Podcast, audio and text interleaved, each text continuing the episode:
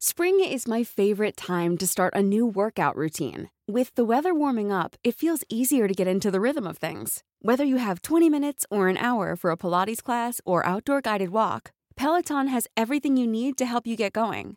Get a head start on summer with Peloton at onepeloton.com.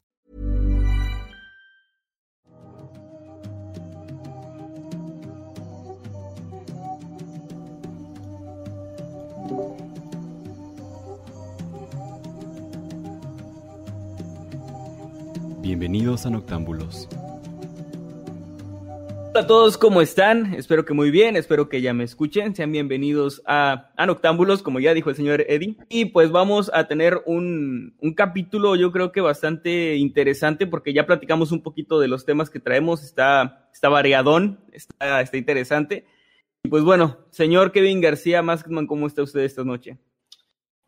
Hola, pues muy bien, eh, me confundí ahí un poquito. Saben, creo que ya sé lo que siente la gente que tiene como esquizofrenia y eso como escuchar voces en tu, en tu cabeza mientras estás tratando de hablar. Algo así sentí ahorita con lo de Eddie. Eh, perdón si no insensible. ¿Por qué insensible? Escuchar voces y confundirte y, y no poder controlarlas es, no veo lo insensible. Sí, continúa. Ok, buen intento de hacer un, un insulto a, a, la gente, pero no funcionó. Eh, no, nada, estoy muy contento, la verdad. Ojalá que se diviertan, ojalá que se la pasen bien. Y pues ya vamos empezando. Como dijo Emanuel, los temas están bastante variados, les van a gustar. Y gracias por estar aquí una noche más, chicos. Señor eh, Jimmy, ¿cómo está usted? Muy, muy bien. Y pues como dicen ustedes, los temas están muy interesantes y creo que el tema que yo traigo personalmente les va a gustar mucho. Uh, es, es ligero, Uh, tomando en cuenta lo que tiene que ser, en teoría, todo esto de crímenes reales y, y todos estos temas que son bastante complicados de, de, articular a veces debido a la gravedad de lo que viene siendo el tema en sí. Pero en esta ocasión creo que todos lo vamos a pasar muy bien y pues estoy listo para otro episodio, como siempre lo he estado. Oye, Manuel, nada más a...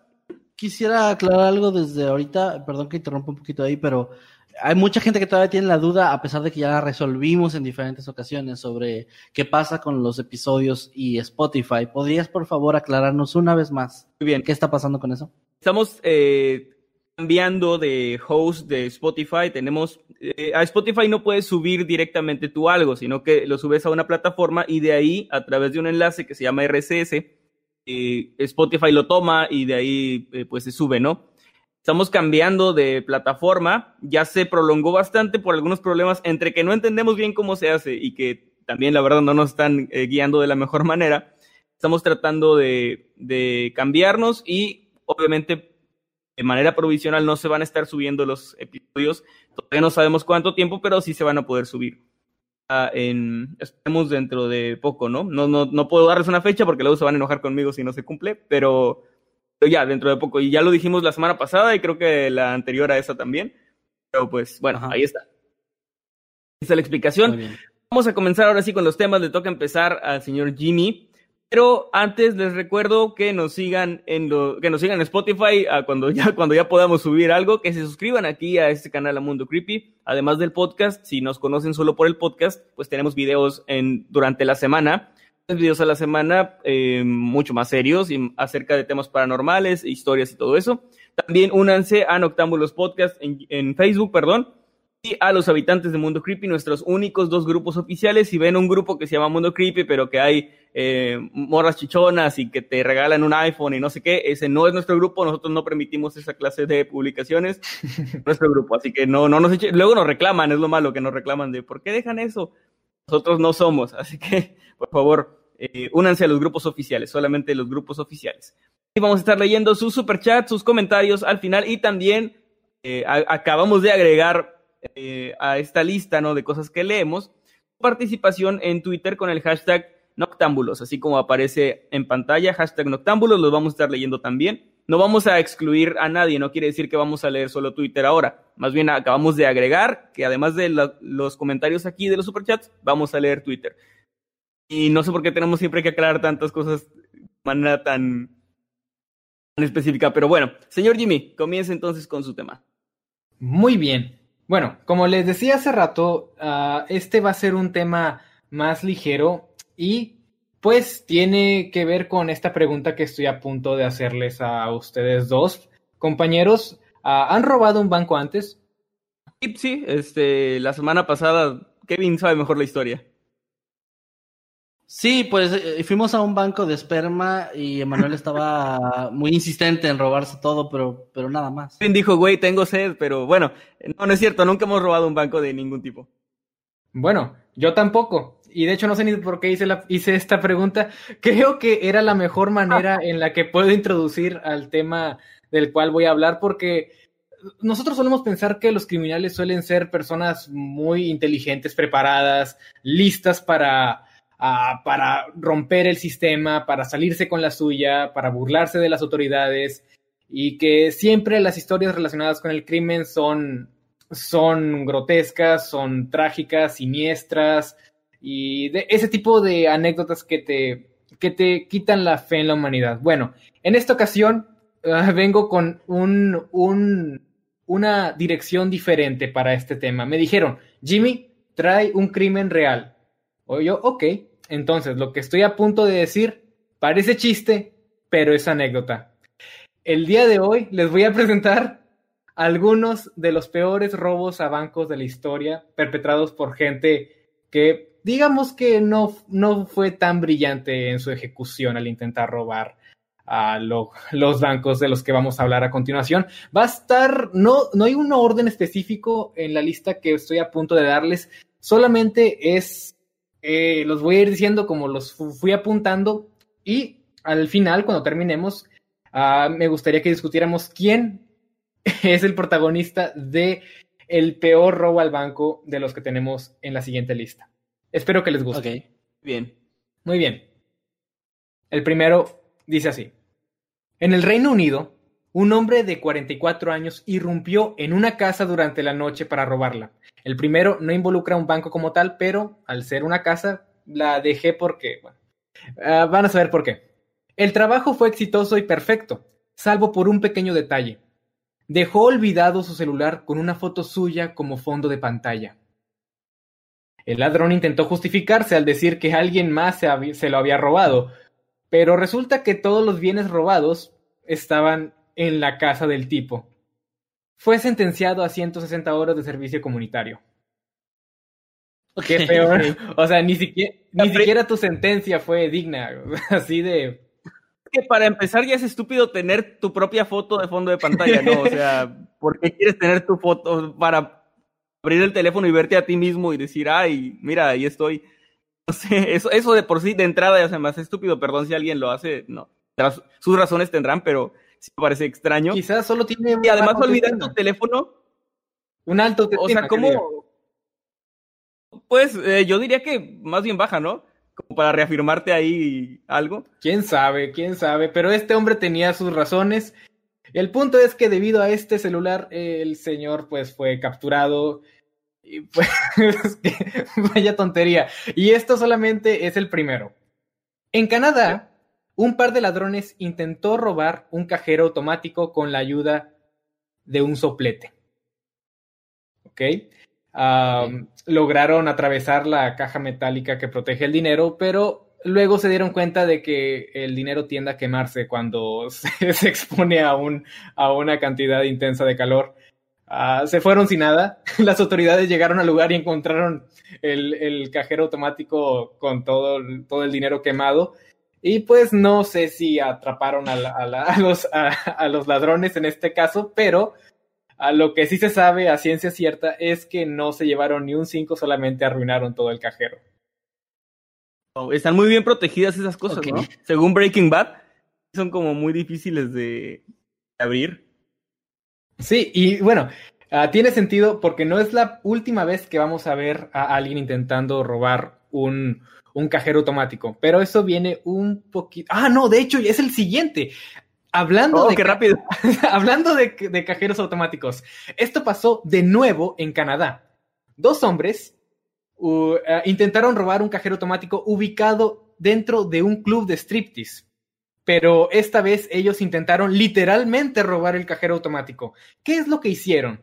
Derribaron la pared del edificio con un bulldozer ataron el cajero a una camioneta de carga y se echaron a la fuga. ¿Qué? El, el detalle es que este proceso tiende a hacer un poco de ruido, ¿no creen? Es que así como sigilosos, pues no, eran. leve.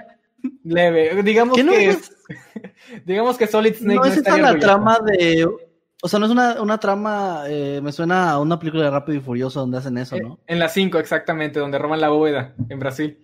A mí me recordó a Joker, o sea, Batman de 2008, de Dark Knight, que sale de un hueco en un autobús.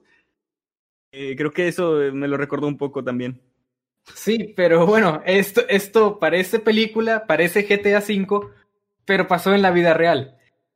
Pero lamentablemente en la vida real no funciona, no funciona tan bien como, como lo hacen estas películas, porque durante la persecución, ah, la cadena que ataba al cajero con la camioneta se rompió.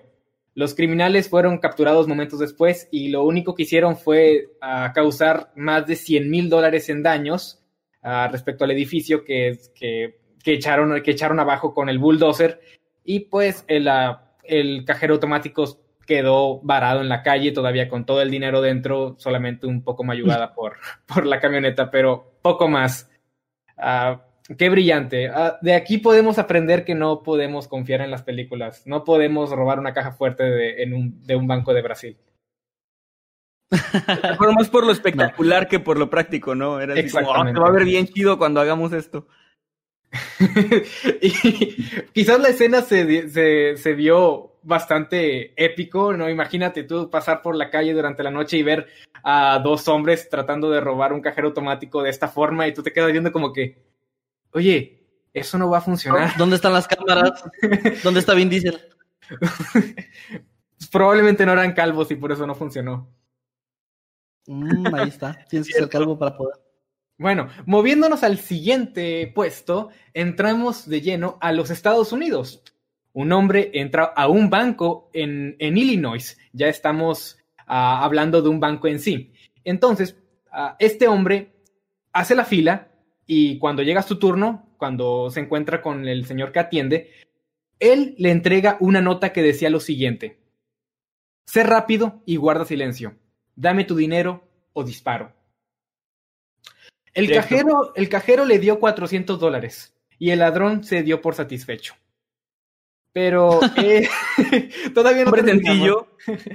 Ah, pero este no se detuvo a pensar que en la nota que le había dado, que la nota que le había dado al cajero era un trozo de papel que solía ser antes su recibo de sueldo, el cual contenía su nombre completo y su dirección. Número de seguro social, o sea. Ahora, se le olvidó que esa nota del otro lado tenía una confesión de sí, soy yo el ratero. Exactamente.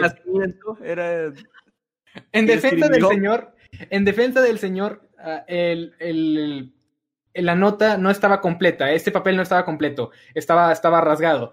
Pero lo que hace que no sea muy inteligente es que se encontró la otra parte de la nota tirada a, las afueras del banco. Por, e, o sea, los detectives literalmente vieron, vieron lo que era y estuvieron buscando pistas y encontraron a las afueras del banco literalmente el otro trozo del, del, de la nota y pues dieron con el paradero del señor y pues digamos que no le salió tan bien la jugada.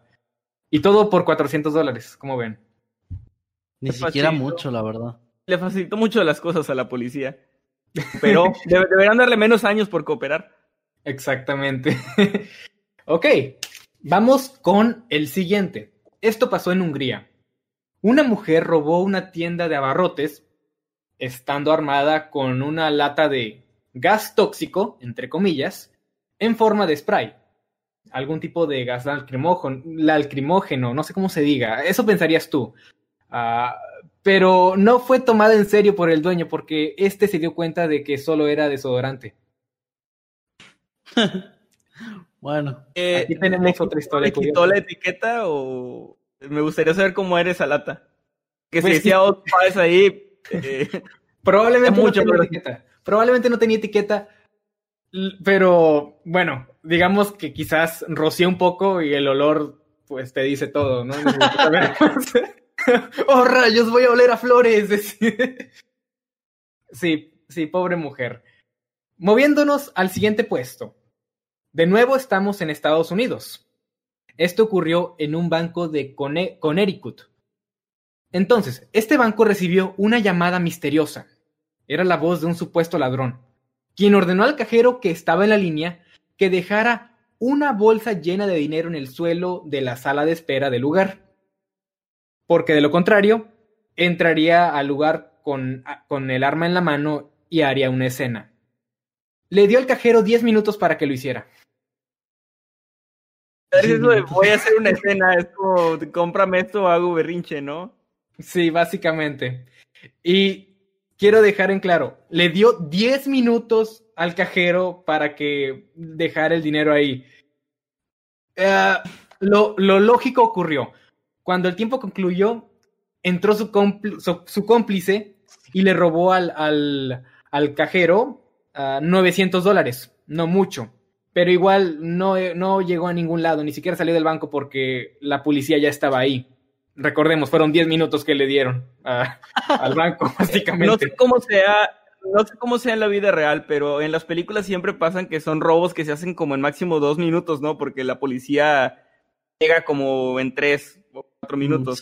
Sí, sí, sí. Así que si le das 10 minutos, o sea, le das tiempo a la policía de pasar por unas donas y un café y luego ya ir a arrestarte. Exactamente. es como que no. No sé, no sé si es un top, pero este se va colando así como perfilándose al primer puesto. Sí, Jimmy dijo al principio que íbamos a, votar al final. Sí, y quiero que en bueno, pues también voten por cuál, cuál es el, el, el, robo peor ejecutado de los que estamos mencionando. A ver, a ver, ¿qué tal si hacemos esto? ¿Qué tal si hacemos esto? Voy a hacer en, en, Twitter, voy a hacer una encuesta, pero creo que aquí nada más me deja hacer cuatro opciones máximo. ¿Cuántos llevamos ahorita? Llevamos. No sé, como cinco, ¿no? Uh, uno, dos, tres, cuatro, cinco, seis. Seis. O no sé contar, no lo sé. díganme, yo no sé. Es que, no, es que no, no los enumeré y es la única. O sea, está todo el texto y tengo que estar como que viendo en qué, dónde termina cada párrafo. No, está bien, está bien. Miren, puedo hacer esto. Puedo hacer en dos partes la encuesta. Les damos 10 minutos a cada encuesta y que vote la gente. Los primeros cuatro bien. Me parece bien. Alguien, por favor, enséñeme a, enséñeme a contar, por favor, alguien. Jimmy, ¿cuáles eran los primeros? Ok. Así, hay que ponerle título a los primeros. Ok, el primero fue del, del hombre que olvidó su celular en una casa. ¿Mm? Ah, el del fondo de pantalla, ¿verdad? Exactamente, sí, ese fue el primero. el segundo, el segundo fue de los ladrones que intentaron robar un cajero automático con un soplete y quemaron todo el dinero. Ah, los rápidos y furiosos. No, los rápidos no, no, esos eran los siguientes. Sí, esos eran los terceros. Ah, lo del soplete, sí es cierto, perdón. El soplete, quemaron todo el dinero. Luego fue el bulldozer. Y luego llega ahora sí el bulldozer, los rápidos y furiosos. ¿El segundo cómo le ponemos? Al segundo. ¿El soplete? El, el soplete, quizás, el, el, dinero ardiente, no lo sé. El dinero ardiente me gusta. uh, el tercero ese, pues el de Rápidos y Furiosos.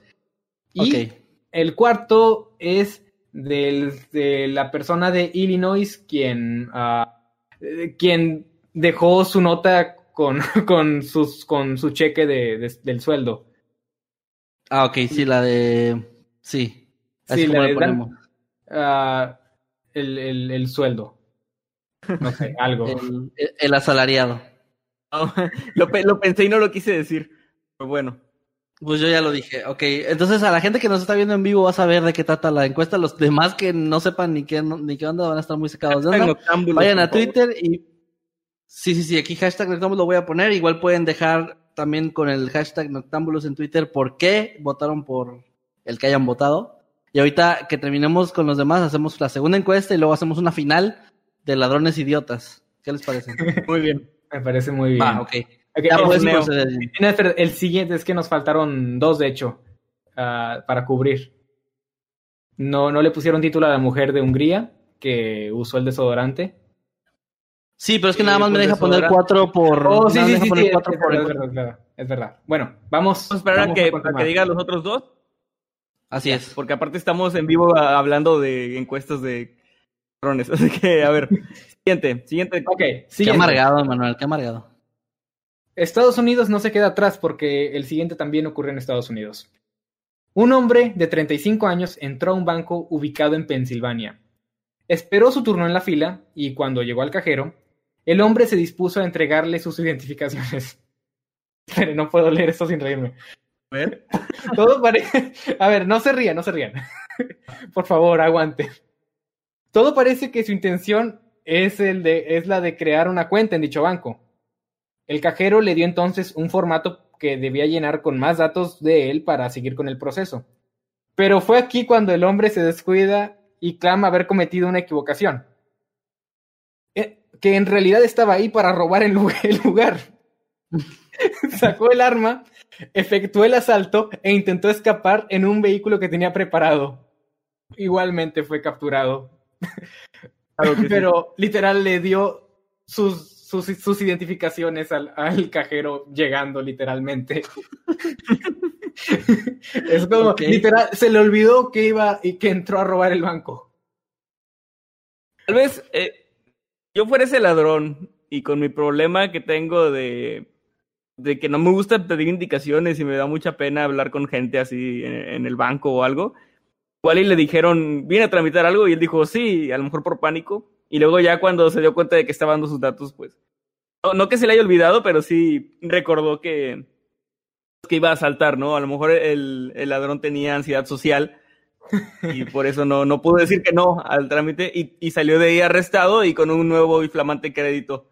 Me recuerda al capítulo de Bob Esponja, ¿no se acuerdan? Sí, he, estado pensando todo el rato en ese capítulo. Muy bien, ah, pon el dinero en la bolsa. Cuenta de cheques o de ahorros. ahorros.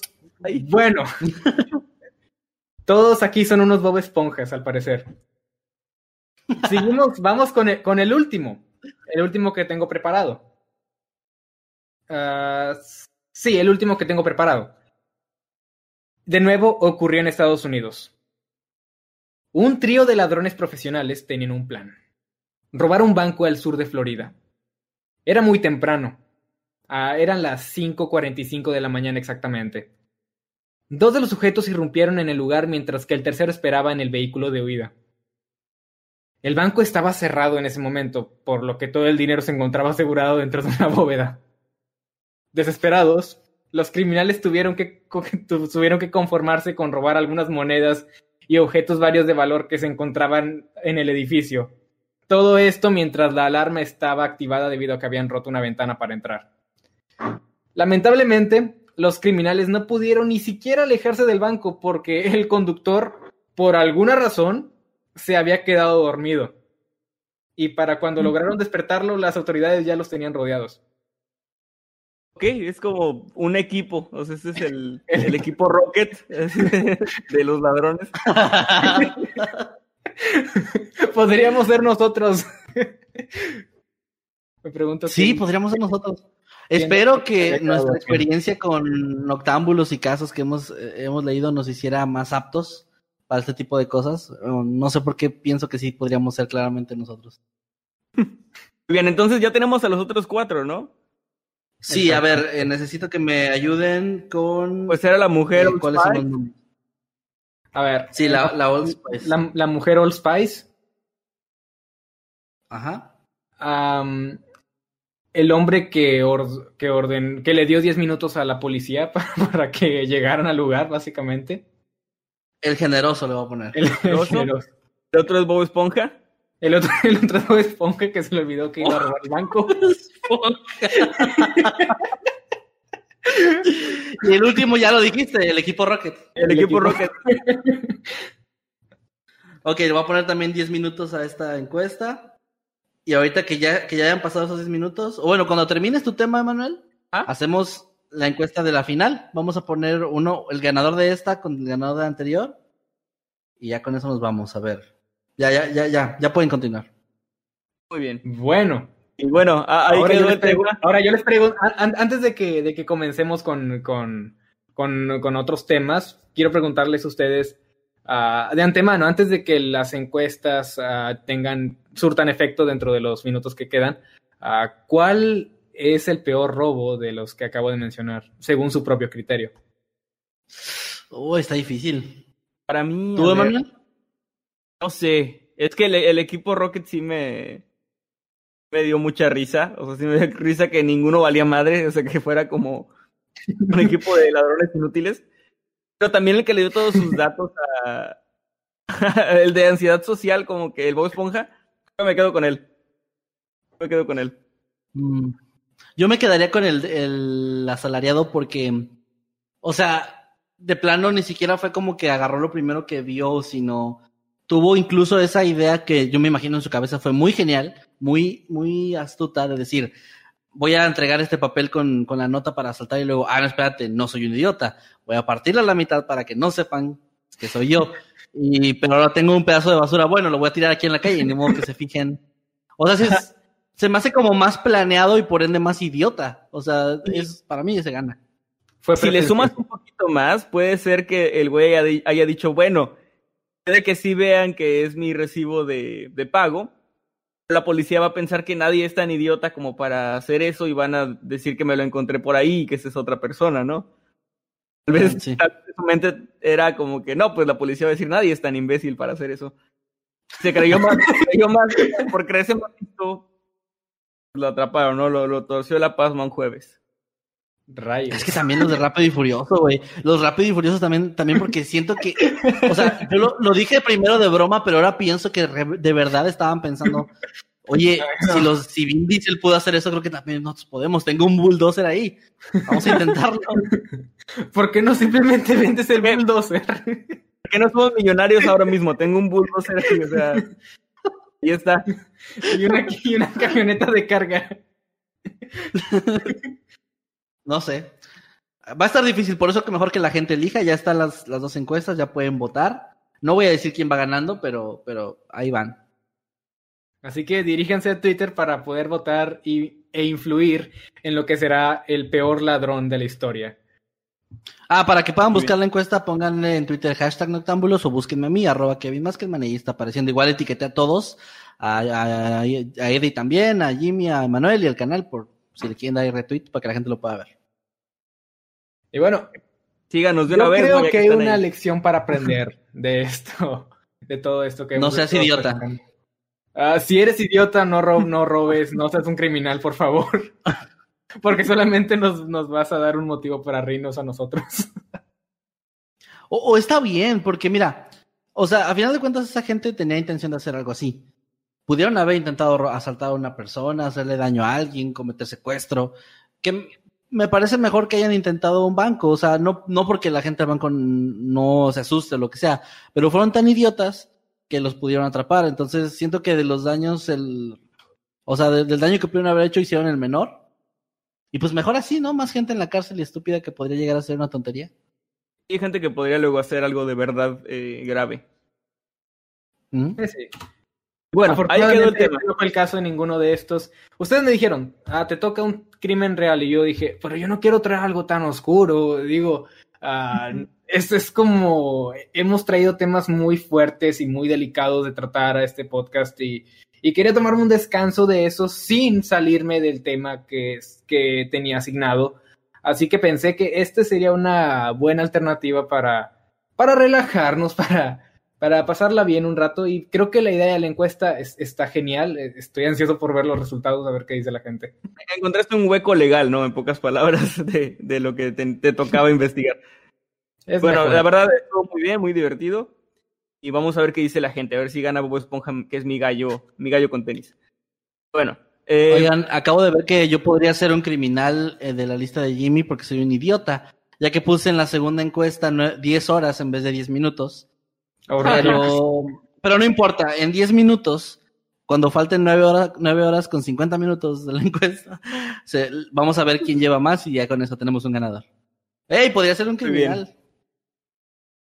Está haciendo méritos para, para entrar luego en una encuesta. El picador criminal. bueno, pues en esta ocasión me, me, toca a mí continuar. Kevin va a cerrar con su tema. Y pues bueno, eh, les traigo un tema que es un poco eh, como este, estos tintes paranormales, pero creo que podría ser spoiler si les doy más pistas. Solamente les voy a preguntar, como creo que ya es costumbre cuando vamos a, empezar un tema, preguntarnos algo, ¿no? ¿Han escuchado sobre el caso de Ghostwatch? Ghostwatch? Mm, no, no me mm. suena. No, solo Ghost Recon, pero ese es un juego. Muy bien. Solo Ghostbusters. Ghostbusters y Ghost Rider. Y bueno, Ghostwatch eh, fue un especial de televisión que se emitió en 1992 en Inglaterra por única ocasión. O sea, fue un... Es, es obvio, es lógico que no hayan oído de esto, porque para empezar fue en Inglaterra. En 1992, no sé qué estaban haciendo ustedes en 1992, yo estaba ocupado no existiendo. Sí, no. Y pues no. Y realmente esto, esto fue algo que causó mucho impacto en su momento, pero a los noventas, creo que también por eso no, no salió mucho de ahí. Me pareció un tema sumamente interesante. Esto ocurrió en 1992, les decía, en Inglaterra, más concretamente el 31 de octubre, es decir, el día de Halloween. Watch fue de hecho un especial de la BBC de Londres, que como sabrán la BBC pues es como la, la cadena, ¿no? Es así, el empresa de televisión y de medios más grande de, Inglaterra, diría que de Europa. Y eh, pues la idea de Ghostwatch era hacer un especial de Halloween, precisamente pues para conmemorar, para celebrar este día, ¿no? Se transmitió por la tarde de este día, eso quiere decir que eh, pues había niños mirando, había gente de, todo tipo que iba llegando del trabajo, no se transmitió a medianoche ni, o sea, a las 10 de la noche, ¿no? Fue por la tarde. El conductor de este especial fue Michael Parkinson, eh, Parkinson pues como la, enfermedad, ¿no? Y él es un conocido presentador de programas de talk shows, de programas de entrevistas, en, muy respetado en Inglaterra, de hecho es Sir, Sir Michael Parkinson. Mike Smith, otro eh, conocido y respetado presentador de televisión, eh, aunque el principal no era Mike Smith, sino eh, Michael Parkinson, era como el que llevaba la batuta del programa. Al inicio todo fue pues como un programa de televisión, como un especial de televisión completamente normal, enfocado en este caso pues en, algo paranormal, ya que les recuerdo era un especial de Halloween. Porque al principio pues empiezan a hablar acerca de, sucesos paranormales, le piden a la gente que cuente que les llame, que les cuente pues su, sus experiencias, ¿no? Algo, algo paranormal, algo extraño que les haya pasado una vez o que les esté pasando en ese momento. Entonces presentan uh, la investigación principal o el, plato fuerte, digamos, del este especial. Era una investigación donde un equipo de parapsicólogos, de, de mediums, este, gente con equipo, ya saben, medidores infrarrojos y todo esto, ¿no? Van a ir a, la que se consideraba la casa más embrujada de Inglaterra en ese momento. La casa donde una familia era un barrio, digamos, de clase, eh, clase obrera, donde la familia era acosada por una fuerza extraña, paranormal.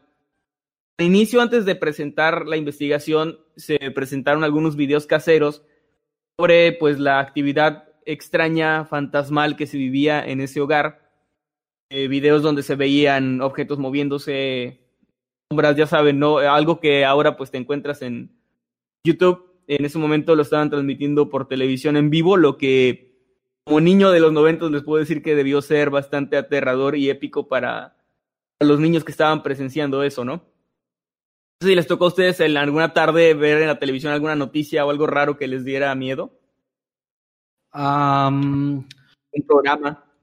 Es que, es que estoy seguro que me tocó ver lo de las Torres Gemelas, pero ah, como, que, como que es parte de las cosas que mi cabeza ha bloqueado con los años y de repente tengo ciertos flashbacks de escuchar a la gente hablando de eso. Yo creo que esa es de las cosas que más me, me impactaron, sí. Yo sí recuerdo eh, lo de las Torres Gemelas, pero me refería más a algo como una más referente a lo paranormal. Por ejemplo, ligado a los Torres Gemelas, me acuerdo que salían estas noticias muy sensacionalistas. De la que cara. Las, las pasaban en, sí, pero te las pasaban en la tele, exacto. De la supuesta cara del diablo que se veía. Y eso sí me daba miedo. Les estoy hablando de que tenía 8 o 9 años.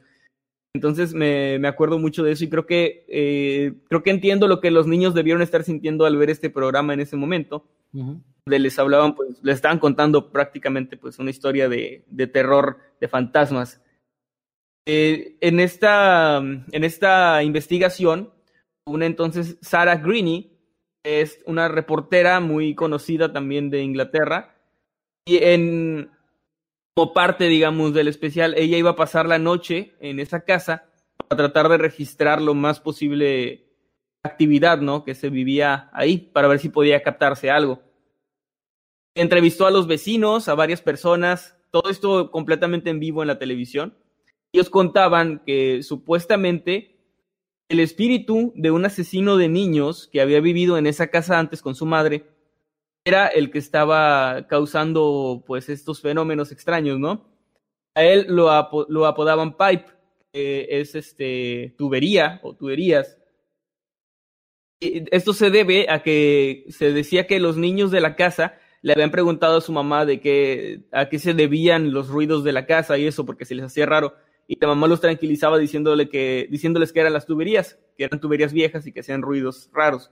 Entonces lo, apodaron así, lo apodaron Pipe a este ente. Frente a las cámaras, eh, los objetos comenzaron a moverse, empezaron a pasar cosas muy raras, a, a verse sombras y todo esto, les repito, completamente en vivo en la televisión. Eh, los reporteros, la reportera obviamente pues reaccionaba de manera como que trataba de continuar con la investigación. Al principio eh, como que lo atribuían a la casualidad, lo atribuían a, su gestión o simples coincidencias. Ya saben, el viento moviendo algo, ¿no? Entonces trataron de, trataban de continuar con este reportaje. Sin embargo, el ambiente se iba poniendo cada vez más y más pesado conforme iba avanzando este especial. Mientras el reportaje avanzaba, esta entidad parecía tener más y más fuerza, ya que eh, en algún punto de, esta, de este especial, eh, les recuerdo que era el presentador en el estudio, de vez en cuando se enlazaba con la reportera, entre eso hablaban con parapsicólogos de lo que podía estar pasando y esto era como una cobertura bastante, bastante grande, ¿no? En un punto todo se les empezó a salir de control que las cosas paranormales eh, se volvieron violentas, o sea, ya eran como manifestaciones de cosas cayéndose, prácticamente un poltergeist en la casa, los niños llorando, gritando, viendo a la calle, este, todo esto súper violento, ¿no? Pero las cosas se pusieron todavía peor, ya que estas actividades extrañas no solo estaban pasando en la casa, sino también en el estudio de televisión donde se rompió una lámpara al principio y también se empezaron a caer objetos. Ante la mirada de los presentadores y de los parapsicólogos que estaban ahí, pues ya empezaban a mostrarse pues un poco asustados. Eh, junto a esto, paralelo a esto, los teléfonos en el estudio no paraban de sonar de personas en su casa que decían estaban también teniendo actividad paranormal en su casa mientras veían esto en televisión decían que se estaban moviendo cosas y que decían ver también a una, a una entidad que era como la habían descrito niños a, a Pipe, al, fantasma este. Lo habían descrito de una manera y los televidentes aseguraban pues que estaban viendo a un hombre exactamente igual a ese eh, en su casa, ¿no? En un pasillo, en, el jardín, como que en una especie de manifestación muy extraña. En ese punto del, de todo esto, cuando estaba el caos, una especialista que estaba como invitada en el estudio le, le comentó al presentador el espíritu probablemente se estaba alimentando del miedo y que al estar en directo en televisión habían cometido un terrible error, pues habían hecho una especie de pega ritual espiritista involuntario al estar transmitiendo frente a tanta gente en vivo, gente que tenía miedo, y que de esta manera le estaban dando al espíritu el poder suficiente para manifestarse, y no solo eso, sino para entrar a través de la televisión a las casas de los espectadores y prácticamente pues, embrujar la ciudad, ¿no? La ciudad entera. La gente en el estudio salió corriendo cuando, cuando las lámparas se reventaron por completo, todas las luces del estudio se reventaron. El presentador se quedó solo en medio de la, la escena. No, no corrió, se quedó así solo en la oscuridad y preguntó si aún había alguna cámara grabando, si aún estaban en vivo. Después se puso a cantar una canción de cuna, como en voz baja, y la transmisión se cortó. En ese momento, adiós, o sea, ya no hubo más, no hubo más especial, ahí se acabó. Los teléfonos de la policía los hospitales no, no paraban de sonar, había gente en pánico, había niños aterrados, personas con problemas cardíacos que acudieron a, a urgencias y estaban súper asustados, había padres muy molestos también diciendo que sus hijos estaban en pánico, que estaban llorando, gritando. Y aquí es donde esto da un pequeño, pequeño giro. Es que todo este programa trató precisamente de eso, de un programa. Todo era mentira, todo era un montaje, era un especial de Halloween tipo falso documental. Estoy hablando de 1992. No existía la bruja de Blair, no existía actividad paranormal. ¿Qué ellos se les ocurrió hacer esto, hacer, sí, hacer algo donde se, se introdujera a la gente. Se compara mucho con el incidente de Orson Welles de, de la Guerra de los Mundos, ¿no? Que es por todos conocido donde supuestamente la gente entró en pánico, aunque últimamente se ha demostrado que realmente no hubo tanto pánico como se nos decía. Pero a mí me gusta pensar que sí en lo de Orson Welles porque es como muy, muy poético. Pero eh, en el caso de este de Inglaterra sí hubo mucho pánico porque la gente realmente no sabía que lo que estaba viendo era una puesta en escena. Además usaron presentadores de noticias, presentadores respetados, que si tú llegas a tu casa y ves al tipo que da las noticias cada noche hablando sobre algo, pues asumes que está dando una, una nota, ¿no? Que está diciendo algo que, está pasando en realidad. La reportera que era reportera en realidad este, también era actriz, por cierto, muy buena. Eh, hubo padres furiosos, como les decía, hubo gente que se enojó mucho. Y fuera de eso, realmente las consecuencias en un inicio no fueron tan graves, ya que además de que se, se reportó que los niños tenían estrés postraumático por haber visto eso, que les repito, ellos realmente estaban convencidos de que era algo real. Además, este este elemento de al final decir que la gente también iba a tener este fantasma en su casa por haber visto el programa, se me hace una movida muy inteligente, pero también algo que debió darle mucho miedo a, a los niños especialmente. Sí, sí. Pero sí hubo una víctima mortal, o sea, sí hubo alguien que murió a causa de esto. Al menos eso es lo que se, lo que se dice. Su nombre era Martin Denham, y era un obrero de 18 años de edad y tenía un, eh, dificultades de aprendizaje. Él estaba obsesionado desde que vio ese programa, estaba muy afectado porque estaba convencido de que su casa ahora estaba maldita.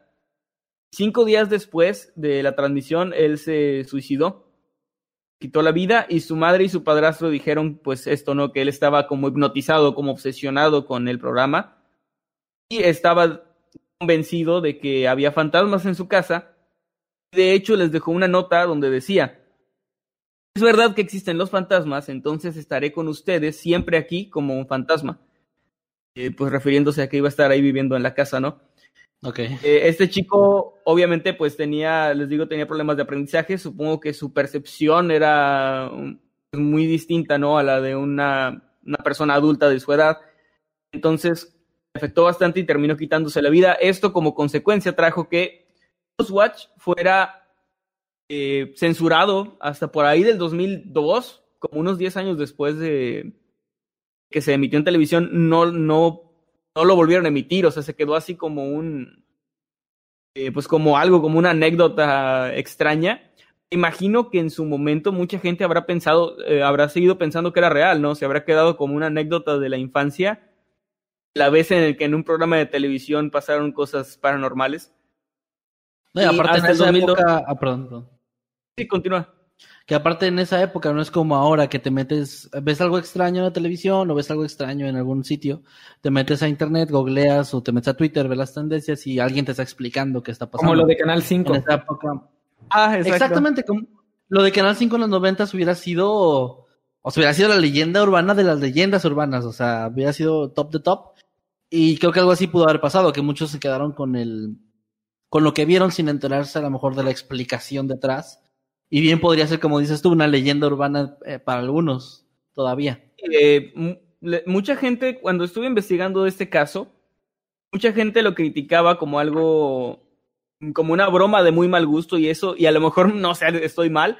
A mí me parece excelente. A mí me parece una, un gran producto. O sea, me parece televisión de calidad, al menos, porque es entretenimiento muy bueno. Ahora, entiendo que tal vez la responsabilidad de la muerte de este chico sí recaería sobre pues, que ellos nunca aclararon al inicio o al final que era, era todo un montaje, ¿no? Que era un que era solo un programa de, de televisión y ya. Este, probablemente ahí estuvo su error, pero eh, como producción, creo que estuvo muy bien hecho y pues era, era terror de buena calidad. Obviamente eh, está, por cierto, en YouTube, está disponible.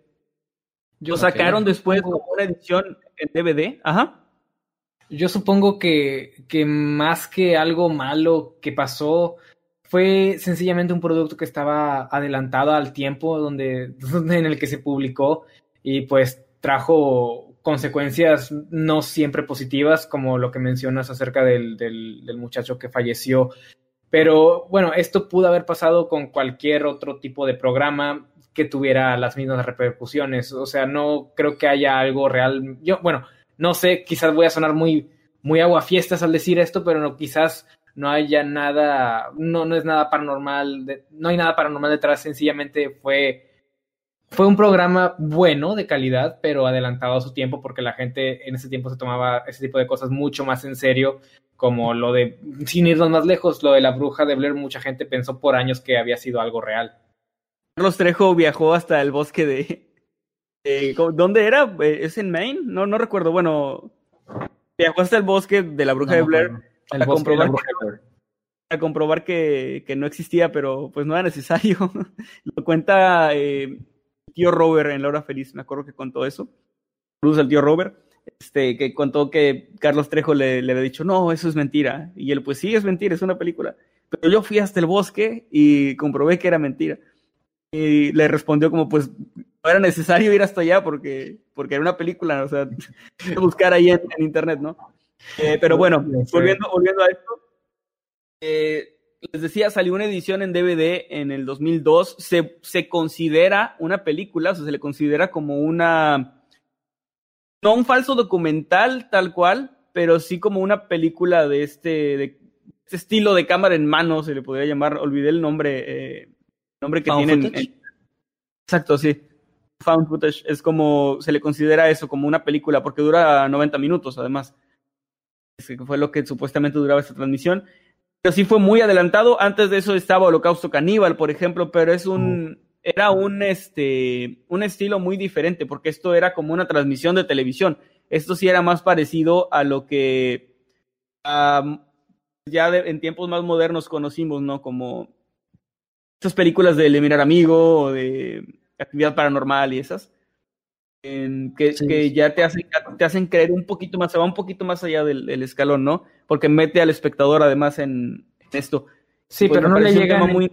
en mi opinión, no le llega ni al talón a lo que fue la bruja, la bruja de Blair y, y Holocausto Caníbal. Digo, soy yo. Ah, bueno, claro, en, en cuanto quizás a es porque lo, quizás, es, quizás es porque los tiempos cambiaron, no lo sé.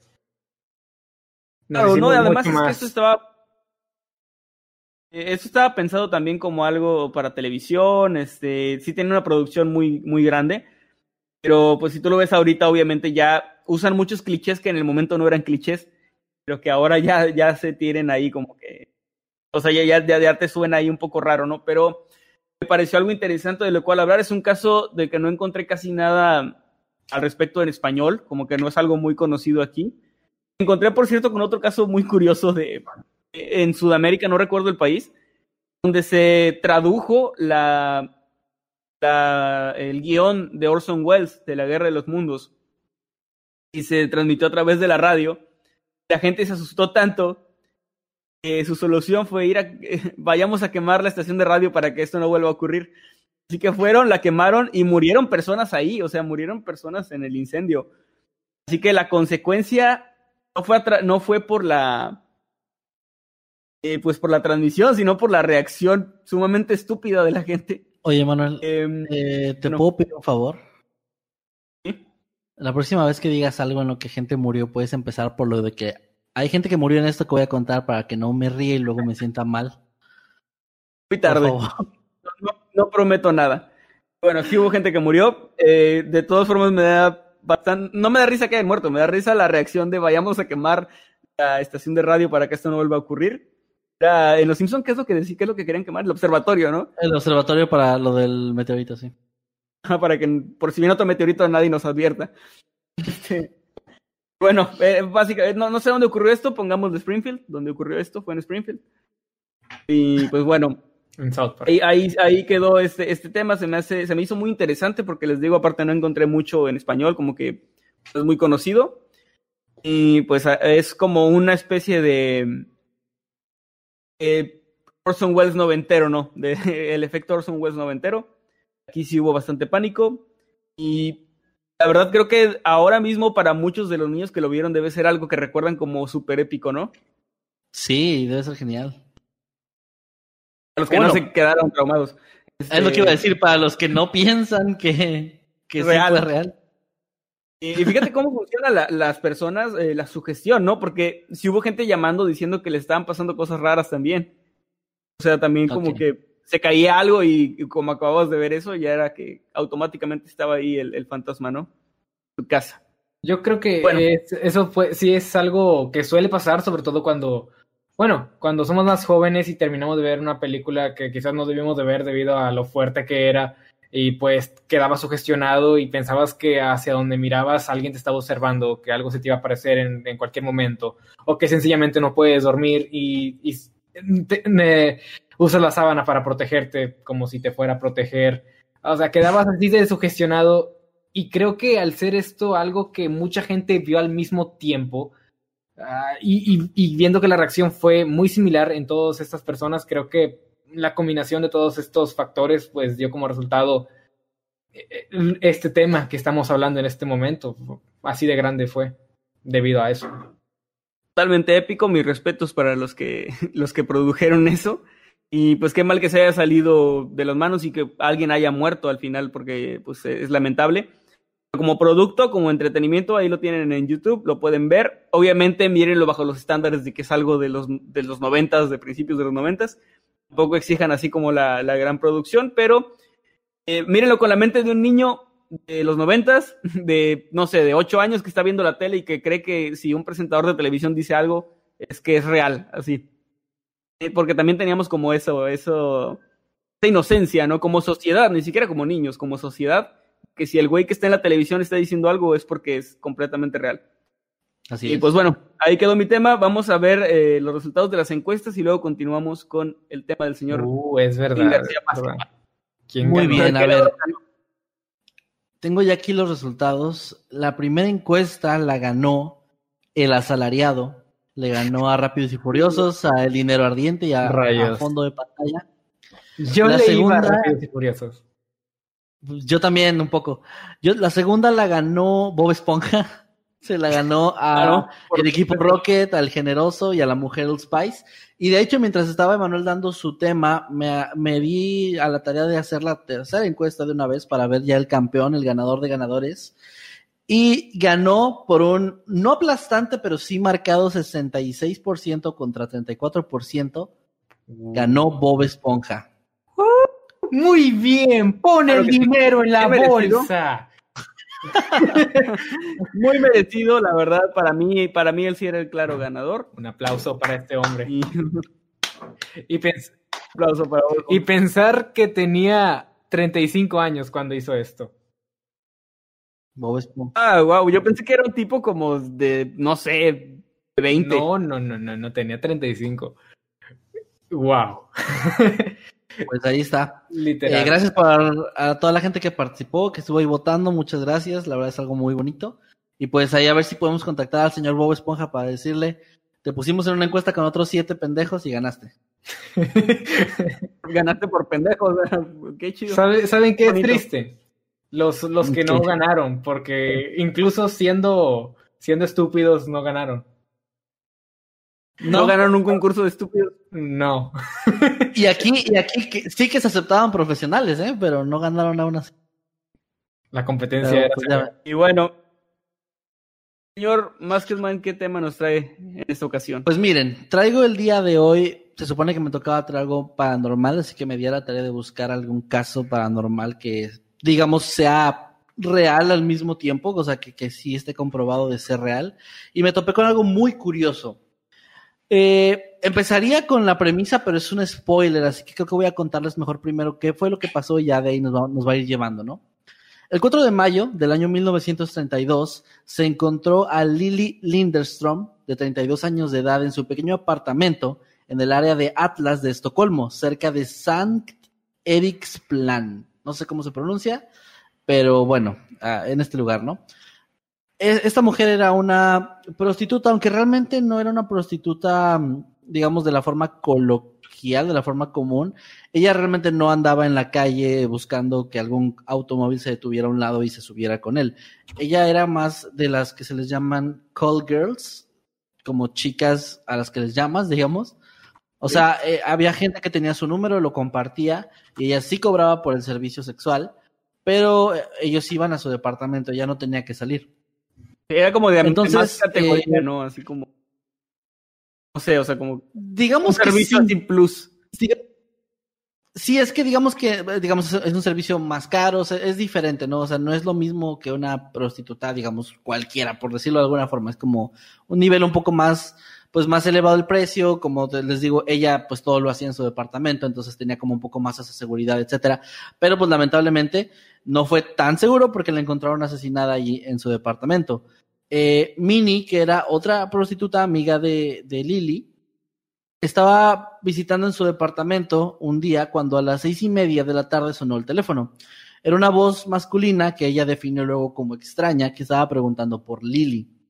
El hombre quería concretar una cita para esa misma noche y dijo que se llamaba Nearby, que aunque esto ocurrió en Escocia, en Escocia o Suecia, no me acuerdo ahorita. Ah, aquí lo tengo. Me parece que es Suecia. Sí, en Suecia. Eh, nearby significa en inglés como cerca, algo que está muy cerca de, de, digamos, si tú dices, está, este sitio que vamos a ir está cerca, tú usas esa terminología. Está nearby. Entonces, ajá. Nearby, sí. sí está nearby, es Spanglish. Algo así. Entonces, obviamente ese no era el nombre real de este hombre, como una especie de seudónimo que dio. Lily se empezó a preparar para esta cita y Minnie regresó a su departamento que, como había mencionado, estaba situado un piso abajo.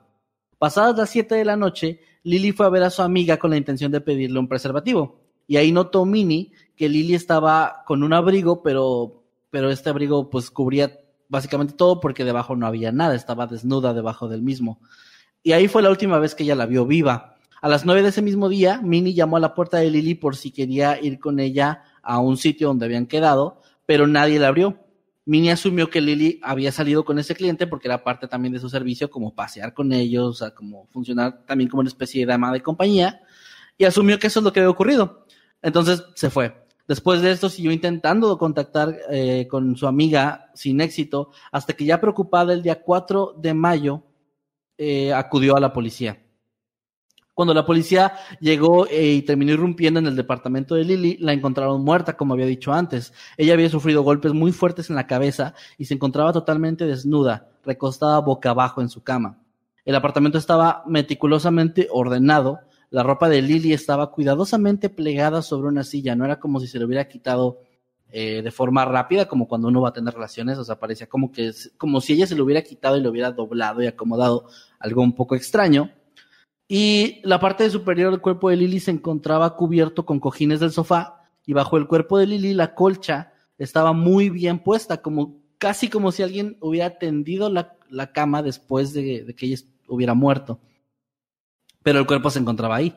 Según los informes, había tenido lugar actividad sexual entre la víctima y el agresor, pues encontraron un preservativo, el mismo que ella le había pedido a su amiga Minnie, lo encontraron todavía dentro del ano de Lily, o sea, estaba todavía ahí, digamos, colgando. Y además en la escena del crimen se encontró un cucharón, algo que en un inicio podría resultar como un detalle menor, un detalle insignificante, pero va a tomar un poquito más de importancia después. Los detectives em, inspeccionaron el lugar y se dieron cuenta de que además había algo extraño en el cuerpo de esta muchacha, pues parecía que, que la sangre en todo su cuerpo había sido drenada o sea, se notaba, digamos, que no tenía sangre y no había rastros de sangre en, en la, como les decía, en la cobija o en la cama ni nada, todo estaba muy limpio, pero era como si algo, como si Cell la hubiera absorbido Estaba pensando en lo mismo, que, que, o sea que creo que no es algo en lo que normalmente alguien pensaría. Creo que... Yo no pensé en eso. Por ejemplo, exacto, o sea, creo que la gente normalmente pondría como ejemplo a las vacas que los aliens secuestran o algo así, pero yo pensé en Cell y este güey también, ¿qué pedo? Pues no sé, amigo, pero... A Eso que fue... Todo se lo atribuiría a una criatura sobrenatural, probablemente un hombre lobo. Mucho YouTube. bueno, eh, sí, obviamente eh, la, los policías sospecharon que algún utensilio, alguna especie de utensilio, había sido utilizado por el criminal para extraer la sangre de Lily, pero no sabían muy bien qué, clase de persona haría algo así, o sea, qué, qué objetivo tendría quitarle toda la sangre al cuerpo de una persona. Eh, aquí, bueno, hubo ahí un problema, o sea, hubo ahí un debate de qué fue lo que pudo haber pasado, porque como ustedes saben, las prostitutas durante mucho tiempo fueron o han sido blanco de depredadores sexuales y asesinos en series.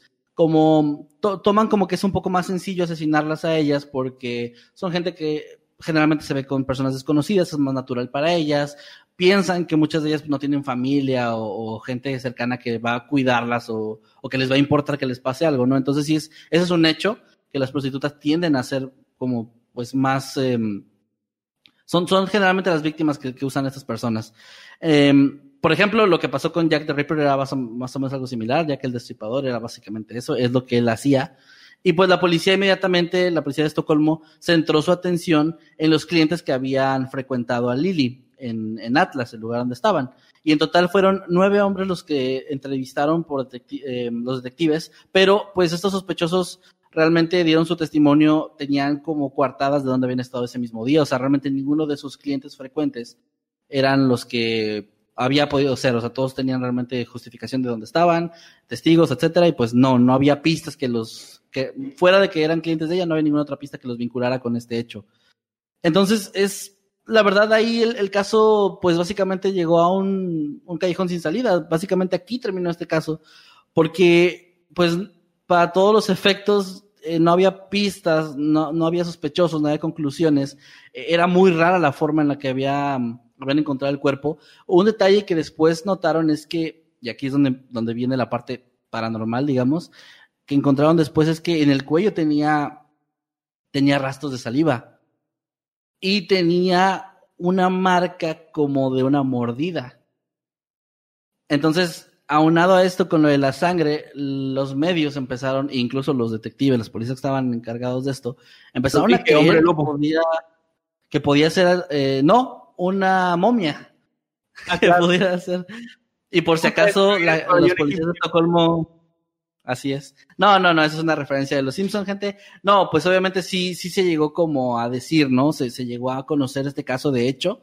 Oficialmente se conoce como el caso del crimen vampiro, porque pues era muy raro, o sea, e, era, por ejemplo, una de las preguntas que más se hacían era cómo esta persona llegó al departamento de Lily con, el, con los aparatos que necesitaría para extraerle la sangre sin que ella se diera cuenta.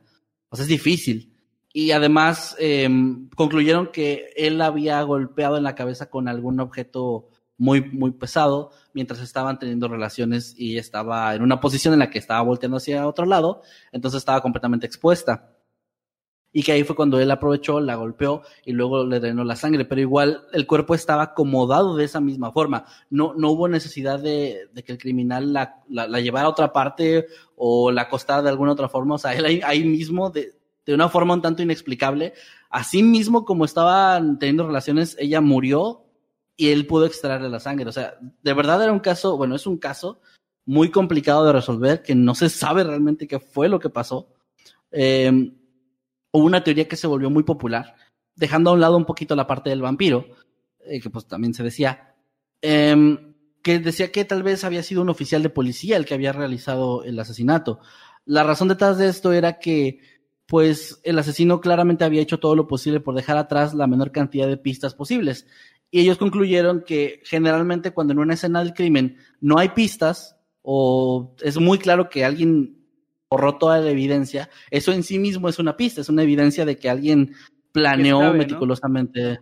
Exacto, y que sabe cómo, sabe qué van a buscar, sabe qué es lo que los, los detectives van a estar investigando y qué es lo que van a tratar de, de encontrar para dar con esta persona. Entonces, esa es una de las teorías fuertes, aunque realmente entre la lista de clientes que tenía ella y los que conocía su amiga Minnie, que también fue la que ayudó mucho en esta parte, pues no había una, no había ni un solo oficial de policía, o sea, no, no, no se sabía qué estaba pasando.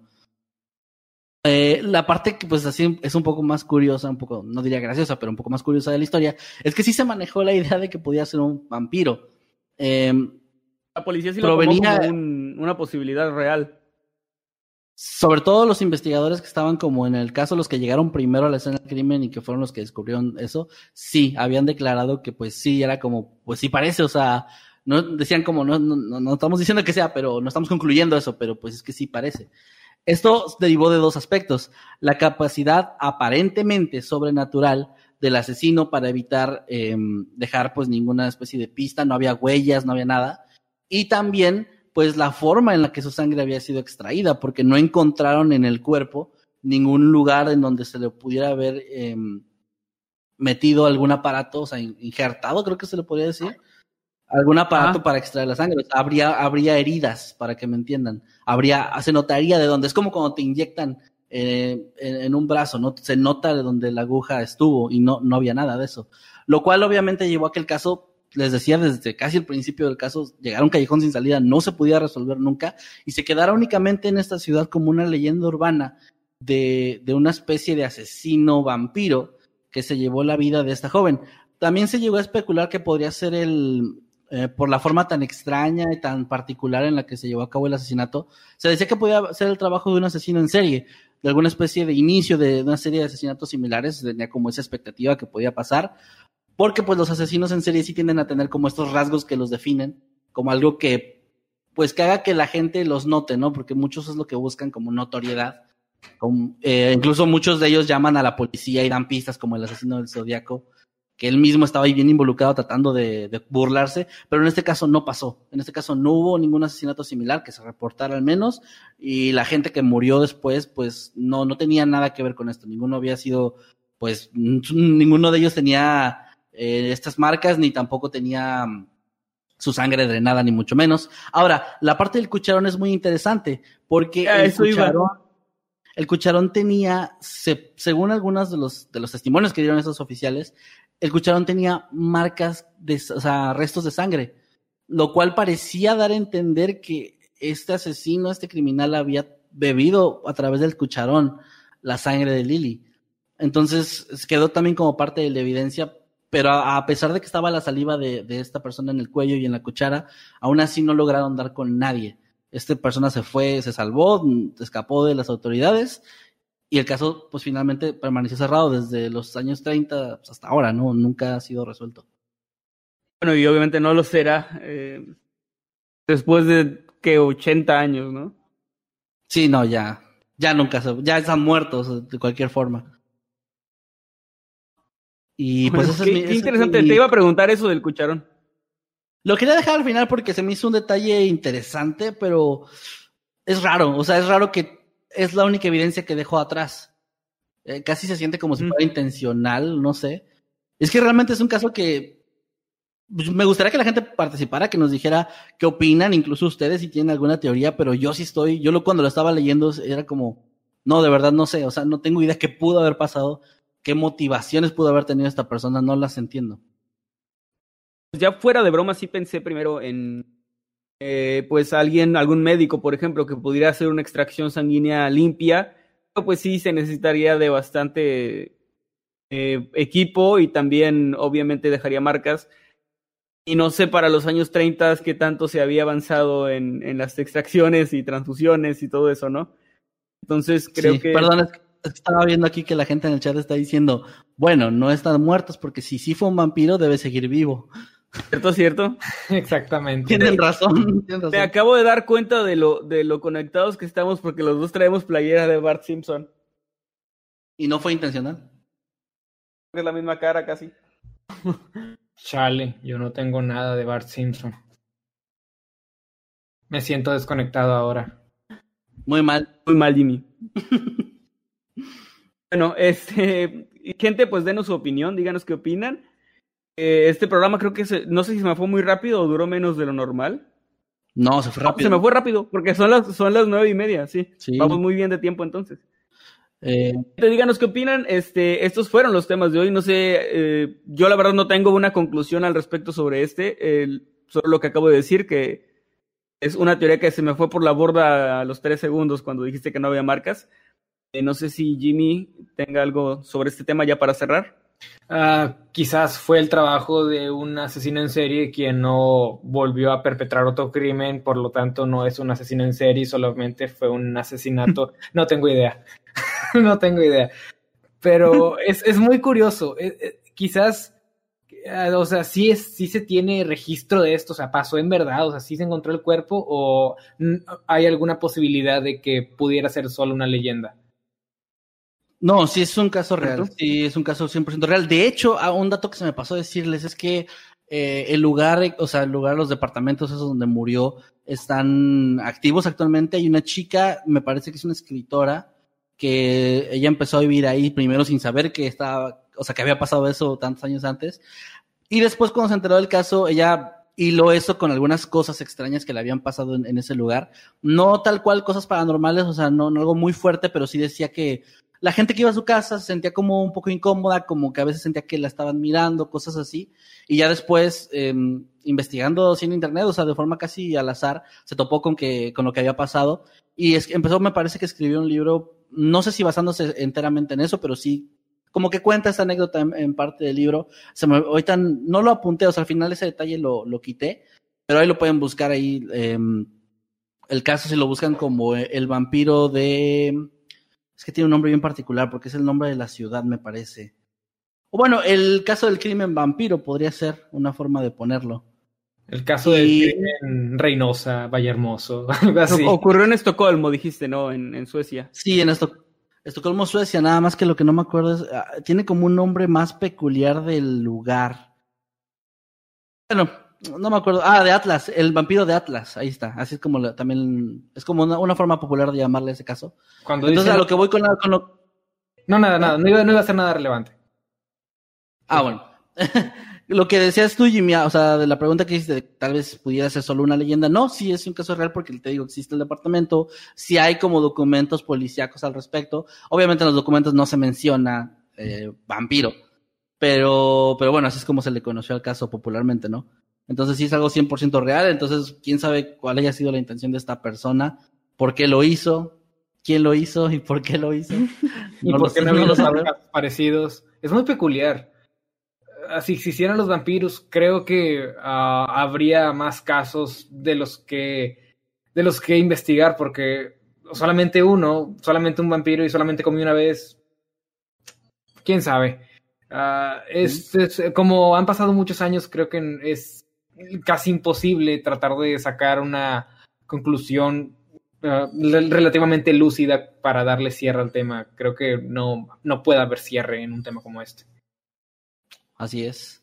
Y pues nada, yo creo que queda, igual la gente nos puede, aquí en el chat ya estoy viendo que están comentando sus teorías, algunos dicen que era la amiga tal vez, o que si era alguien em, que sabía de medicina, Igual también pueden dejarlo, como habíamos dicho, en Twitter como hashtag noctámbulos, y pueden comentar sus teorías y ahí los vamos a estar leyendo. Bien, eh, vamos a leer superchats, aunque creo que no hay superchats. ¿No hay? Eddie. Eddie, ayúdanos, por favor. Dice que sí hay, ahorita, ahorita nos va a pasar. Ella nos dijo Eddie que sí. Mientras vamos a leer aquí la gente que Es extraño porque cada vez que escucho, cuando escuché la voz de Eddie, o sea, di por hecho que también la gente la había escuchado.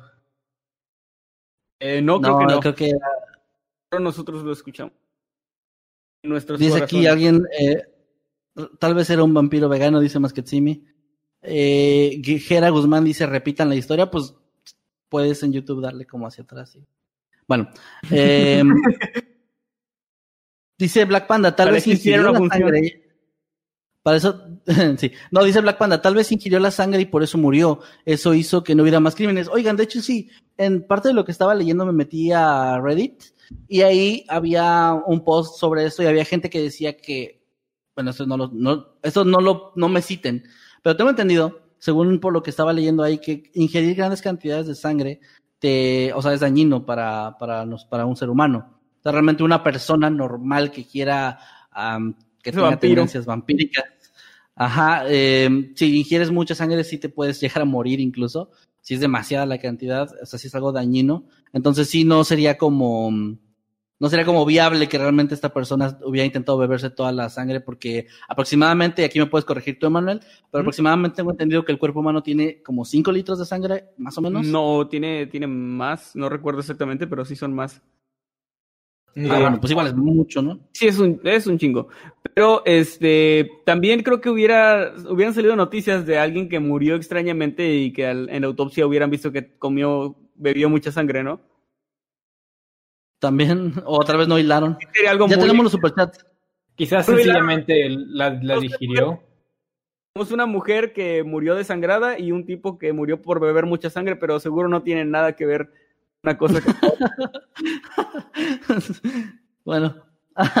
eh, Sam Walker dice, por cierto, feliz 4 de julio. Es cierto, hoy es 4 de julio. Felicidades a todas las personas que nos estén viendo en Estados Unidos y pues que sean de allá, porque si no son de allá supongo que no lo festejan, pero igual felicidades. Gracias, Sam Walker.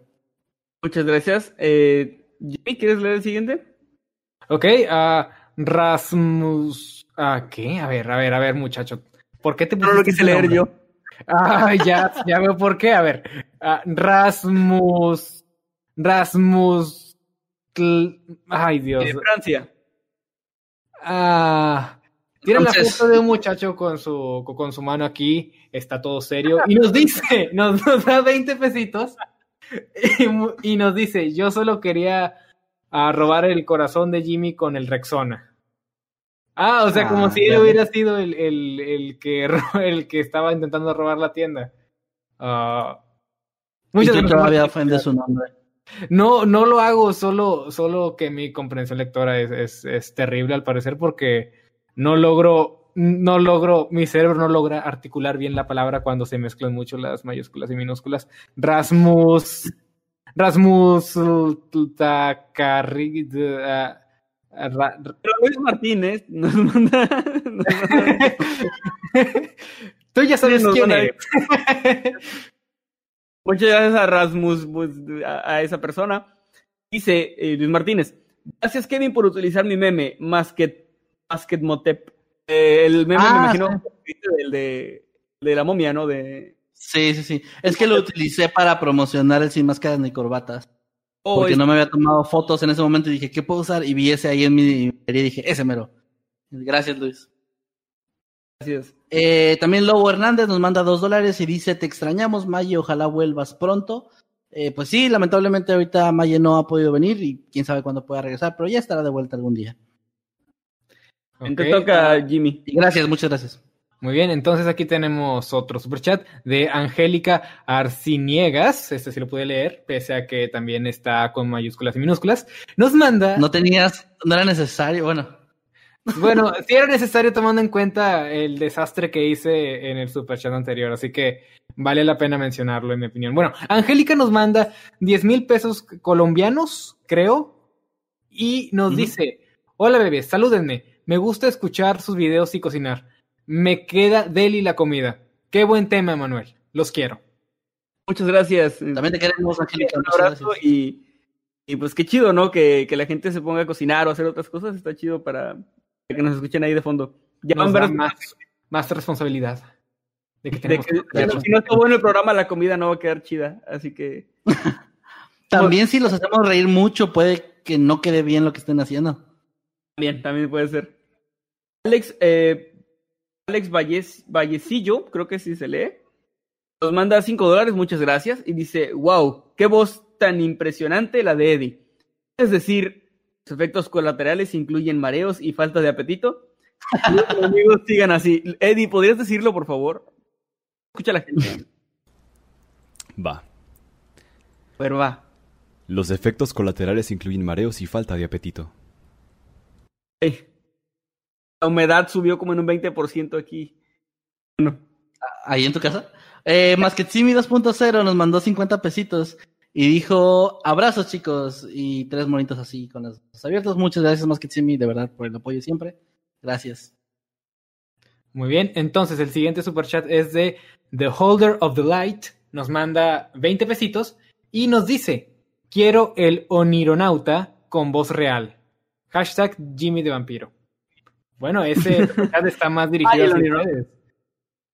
Bien, gente, les voy a decir lo que pasó con el Onionauta. Es algo que me da mucho coraje y tengo que resolver. Oh, salseo, salseo. Eh, esos videos, los videos del Onionauta, los cuatro, los tumbaron supuestamente por copyright. Lo que es una estupidez porque es una historia que yo, que yo escribí. Pero eh, al parecer alguien que tiene una historia probablemente llamada de la misma forma, pues hizo ahí algo para que me, lo, me los quitaran. Y no, no me serviría de nada volver a subirlo porque me los van a volver a quitar. En esa ocasión nos pusieron un strike. Saben, si llegamos a tener tres, nos tumban el canal. Eh, eh, no puedo arriesgarme. Sin embargo, YouTube no me da información de quién es esta persona. YouTube no te dice nada y de hecho ni siquiera te da oportunidad de, de hacer nada, ¿no? Simplemente te dicen, ah, esta persona dice que esa historia es suya, que adiós y ya.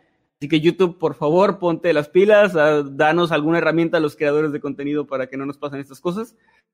Y pues bueno, nada, la verdad me da, me da bastante, perdón, me da bastante coraje, ya quiero llorar. No, me da bastante coraje este, que pasen estas cosas porque sí te desanima que algo a lo que le pusiste tanto esfuerzo, a lo que creaste, ¿no? Eh, pues alguien simplemente diga que es suyo así de la nada y que te lo puedan tumbar sin ningún tipo de... que te den tiempo de, de, sí, de probar algo, ¿no? Pues bueno, eh, ahí está, espero espero encontrar a esta persona, espero que se aclare si es un malentendido. Tranquilo, tranquilo, suena como, como te voy a encontrar. Encontrarte y voy, no, no, no, o sea, me refiero a que puedo encontrar, espero, a esta persona, si es un malentendido hablarlo y, solucionarlo, si es algo hecho pues a propósito, eh, no sé, que se prepare, que ya, ya los que vieron sin máscaras ni corbatas el día de ayer saben que, que, puedo reaccionar de ciertos, de ciertos modos. Bueno, eh, saludos a, Anaí Cardona, ya pasando a cosas más agradables, que nos deja un super chat, nos da nueve pesitos, muchas gracias, y pone un, un emoji así. También aquí a John el Mamado, que dice, saluden a Vanessa, hoy es su primer noctámbulos. Muchos saludos, Vanessa. Saludos, Vanessa. El Mamado. Bien, saludos. Eh, también eh, Rasmusita Caritza manda 20 pesitos y dice, Jimmy, me cambié el nombre por ti y soy niña. A ver, a ver, eh, léeme eso otra vez, necesito escucharlo de nuevo. Rasmusita, Caritza, nos da 20 pesitos y dice, Jimmy, me cambié el nombre por ti y soy niña y dos corazones ¿Puedes explicarnos, Jimmy, el contexto de esto? Ah, es la mm, persona de antes la que Jimmy no pudo pronunciar. Oh, oh, ya, tiene sentido. Ah, ay, no, no, no tenías que hacer eso. O sea, no, no seas responsable de mi falta de comprensión lectora, por favor. No, o sea, ustedes no tienen que hacer el trabajo por mí. Yo, yo soy el que tuvo la culpa de no haber leído bien el superchat. chat ah, y pues sí, legítimamente estoy como que, ay, no tenías que hacer eso, no pasa nada. O sea, fue mi culpa, no la tuya. Pero muchas gracias por el misterio resuelto. Rasmusita Caritza. Ese era el, nombre. Aquí le quiero mandar también un saludo a Jimena Garrido, que está desde hace rato, nada más que no quiere interrumpir, mandando ahí que la salude. Eh, muchos saludos, Jimena. Un saludo, a, un saludo a todos los que piden saludos, como dijo el buen Yoshimitsu. Ah, Yoshimitsu se, aplicó una muy, muy piratona, esa no se vale.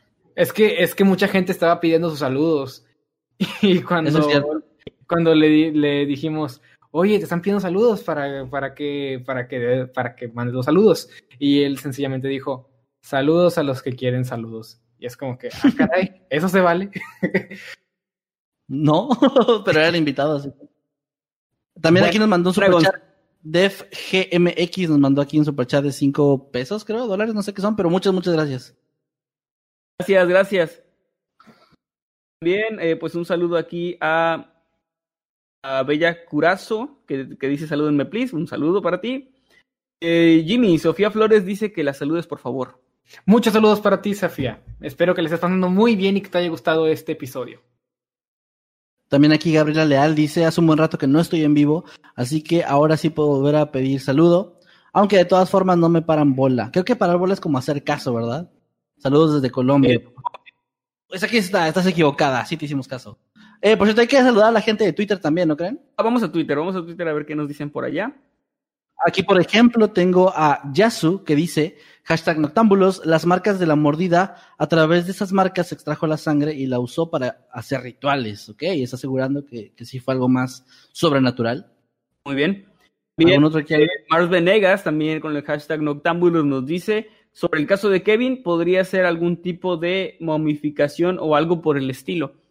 Sí, eso de extraer la sangre es como parte del proceso de momificación, pero volvemos al mismo problema de que no había como herramientas ahí necesarias, ¿no? Un, proceso muy complicado.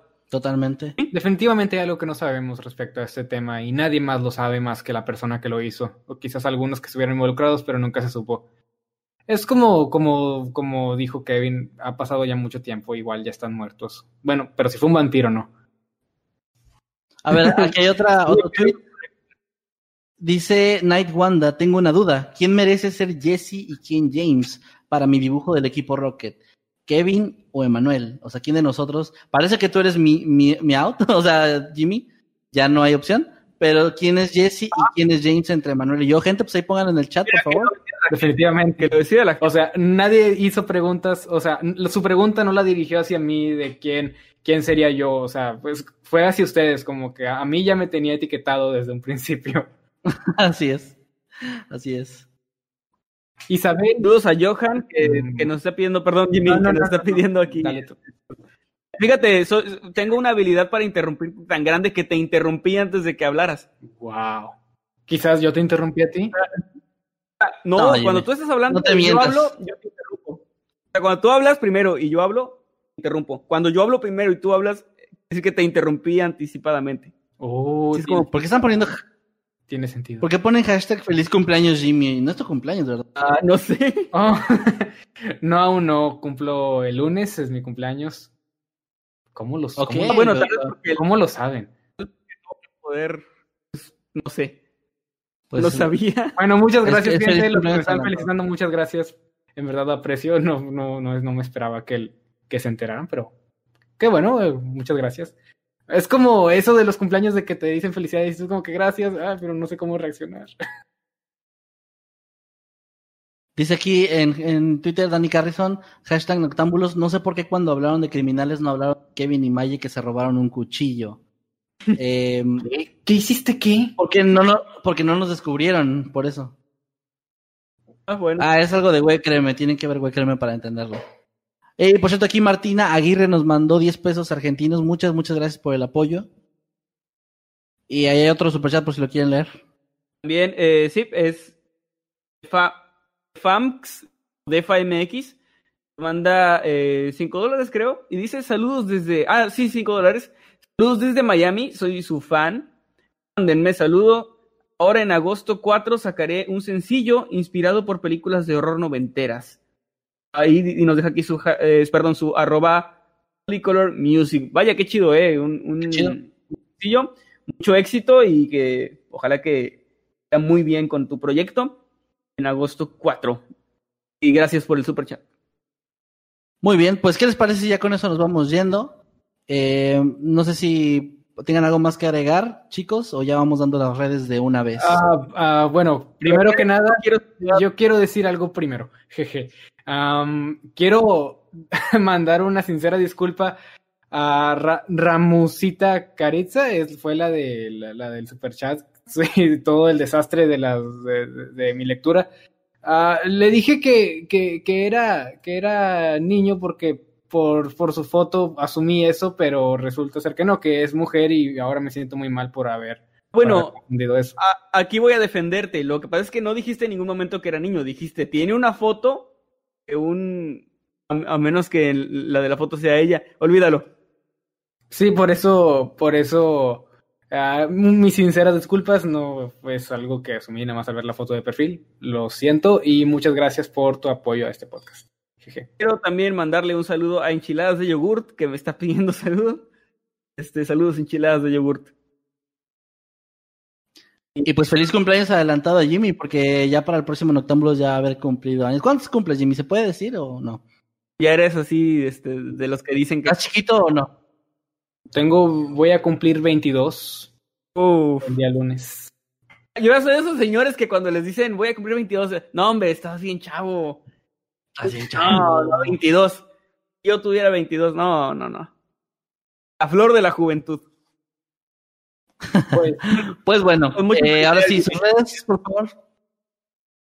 Eh, Jimmy, tus redes. Uh, ok, uh, me pueden encontrar tanto en Twitter e Instagram como arroba LJimmyYT y también me pueden encontrar en YouTube como Little Jimmy donde subo contenido relacionado con videojuegos. Así que si ese es un tema que les interesa, pues pueden ir a echar un vistazo a ver si, si el contenido les gusta. Y pues sí, esas son mis redes sociales. Encuentran tanto en Twitter como en Instagram como arroba Emanuel-night y pues ahí, eh, ahí interactuamos un rato, platicamos de algo, nos peleamos en Twitter y pues todo chido, ¿no? Ahí, ahí síganme, por favor, en Instagram y Twitter, arroba Emanuel-Night. Está el, el arroba de, de, Jimmy para que lo vayan y lo quiten ahora el lunes, que va a cumplir años. A mí me pueden encontrar en Twitter, Instagram y Facebook como arroba Kevin Masketman. Ahí me pueden seguir en cualquiera de las tres redes o en las tres, si pueden, sería mucho mejor para mí. Ahí estoy, estoy tratando de ser muy activo, así que sí van a encontrar ahí contenido, ya sea memes o opiniones o Ah, chale, no, sí, síganme, por favor. Como quiera, sí doy cosas chidas. ya con eso, ahora sí. Eh, ah, también las redes de Eddie, arroba Eddie Secker, ahí está apareciendo también en la pantalla. Eddie Secker, Z, Z y K. Y pues ya con eso nos vamos ahora sí, de, nos sacamos este programa. Ojalá que se le hayan pasado chido, chicos. Creo que estuvo más, más liviano que en otras ocasiones. Y nos hemos en otros episodios ido por un lado más oscuro. Pero acá ahora estuvo más alivianado, así que ojalá que lo hayan disfrutado y nos vemos la próxima semana. Y no olviden, recuerden unirse al grupo de sean Bob Esponja. Únanse al grupo de Noctámbulos Podcast ahí en Facebook. Igualmente, los habitantes de Mundo Creepy. Los únicos dos eh, grupos oficiales de nosotros, los demás son piratas. Así que vayan ahí y no, no caigan en esas estafas piramidales y, y en rifas de iPhones y eso. Este, también no olviden darnos follow en Spotify cuando esto ya esté en Spotify. Próximamente, esperemos, no tenemos fecha todavía. Suscríbanse a este canal si no lo han hecho todavía, es muy sencillo. Pongan la campanita porque de repente ya saben que YouTube no, no avisa, así que pongan la campanita. Oye, Manuel, ¿te acuerdas que teníamos otro anuncio especial que hacer? Claro, tenemos otro anuncio especial y qué bueno que me lo recuerdas. El señor Kevin y yo escribimos la semana pasada una historia, una creepypasta, por primera vez en mucho tiempo y no solo lo especial es que escribimos algo, sino que es la primera vez que escribimos una creepypasta juntos lo único que habíamos escrito juntos antes era el cómic de Infierno para Inocentes, pero ahora escribimos una historia larga este, entre los dos y además con la participación, con la actuación especial el, el señor Herdunkelheit y también de Ciudadano Z. Esto se estrena el día de mañana. ¿Digo el título o no digo? no, no spoilea nada. Eh, no spoilea, y aparte ahorita mismo en el canal ya está, ya la están poniendo ahorita como estreno, ya pueden ir a poner su recordatorio, así que ya no es spoiler el título. Ok, la, la, historia se llama Monstruo, así, Monstruo, y va a estrenarse el día de mañana. ¿Qué hora, señor, señor García? El día de mañana a las 11 de la mañana, hora de México Centro, de todas formas, en el país en el que te encuentres. Ahorita si vas al canal, va a estar ahí y puedes poner la campanita de recordatorio para que te avise justo en el momento en el que se esté estrenando. Ahí en el estreno vamos a estar eh, chateando con ustedes en vivo, viendo cuáles son sus opiniones, sus teorías de la historia, a ver si adivina alguien el final. Y no como cuando la gente lo ve, que ya se subió hace dos días, de, ah, yo sí sabía cómo iba a acabar. No, ahí sí van a demostrar que si realmente adivinaron el final o no. Siempre llegan de que no, estaba súper lógico, yo, yo, yo me la sabía, no dije nada, pero yo, yo ya sabía cierto, mentirosos. Bueno, pero sí. Eh, ahí pueden estar, póngale por favor que se los recuerde. Es muy importante para nosotros conocer su opinión de esa historia porque pues la escribimos entre los dos, así que le tenemos bastante, bastante cariño. Eh, ¿Qué más? No creo que ya no hay más avisos, solamente eso. Vayan a ver los grupos porque ahorita deben estar ya saliendo los memes calientitos de lo que pasó en esta transmisión. Así que ah, sí, también ahí vamos a, ahí en los grupos ponemos, eh, para los que sean nuevos, tenemos, eh, por ejemplo, Emanuel, para el programa que mencionó, puede poner ahí el video para que lo puedan ver. En mi caso no hay imágenes en esta ocasión, pero sí, este, en otros ahí ponemos como el resto de las imágenes o la continuación de los casos y así para que no duden en unirse. De verdad, si no se han unido, se están perdiendo la mitad de la diversión, de verdad, se los, se los aseguro. Se, se pone muy chido. Bueno, nos vemos entonces la próxima semana. Recuerden, todos los sábados a las 8 es Noche de Noctámbulos. Nos vemos la próxima semana. Yo soy Emanuel Morales Nightcrawler. Adiós. Adiós. Chao.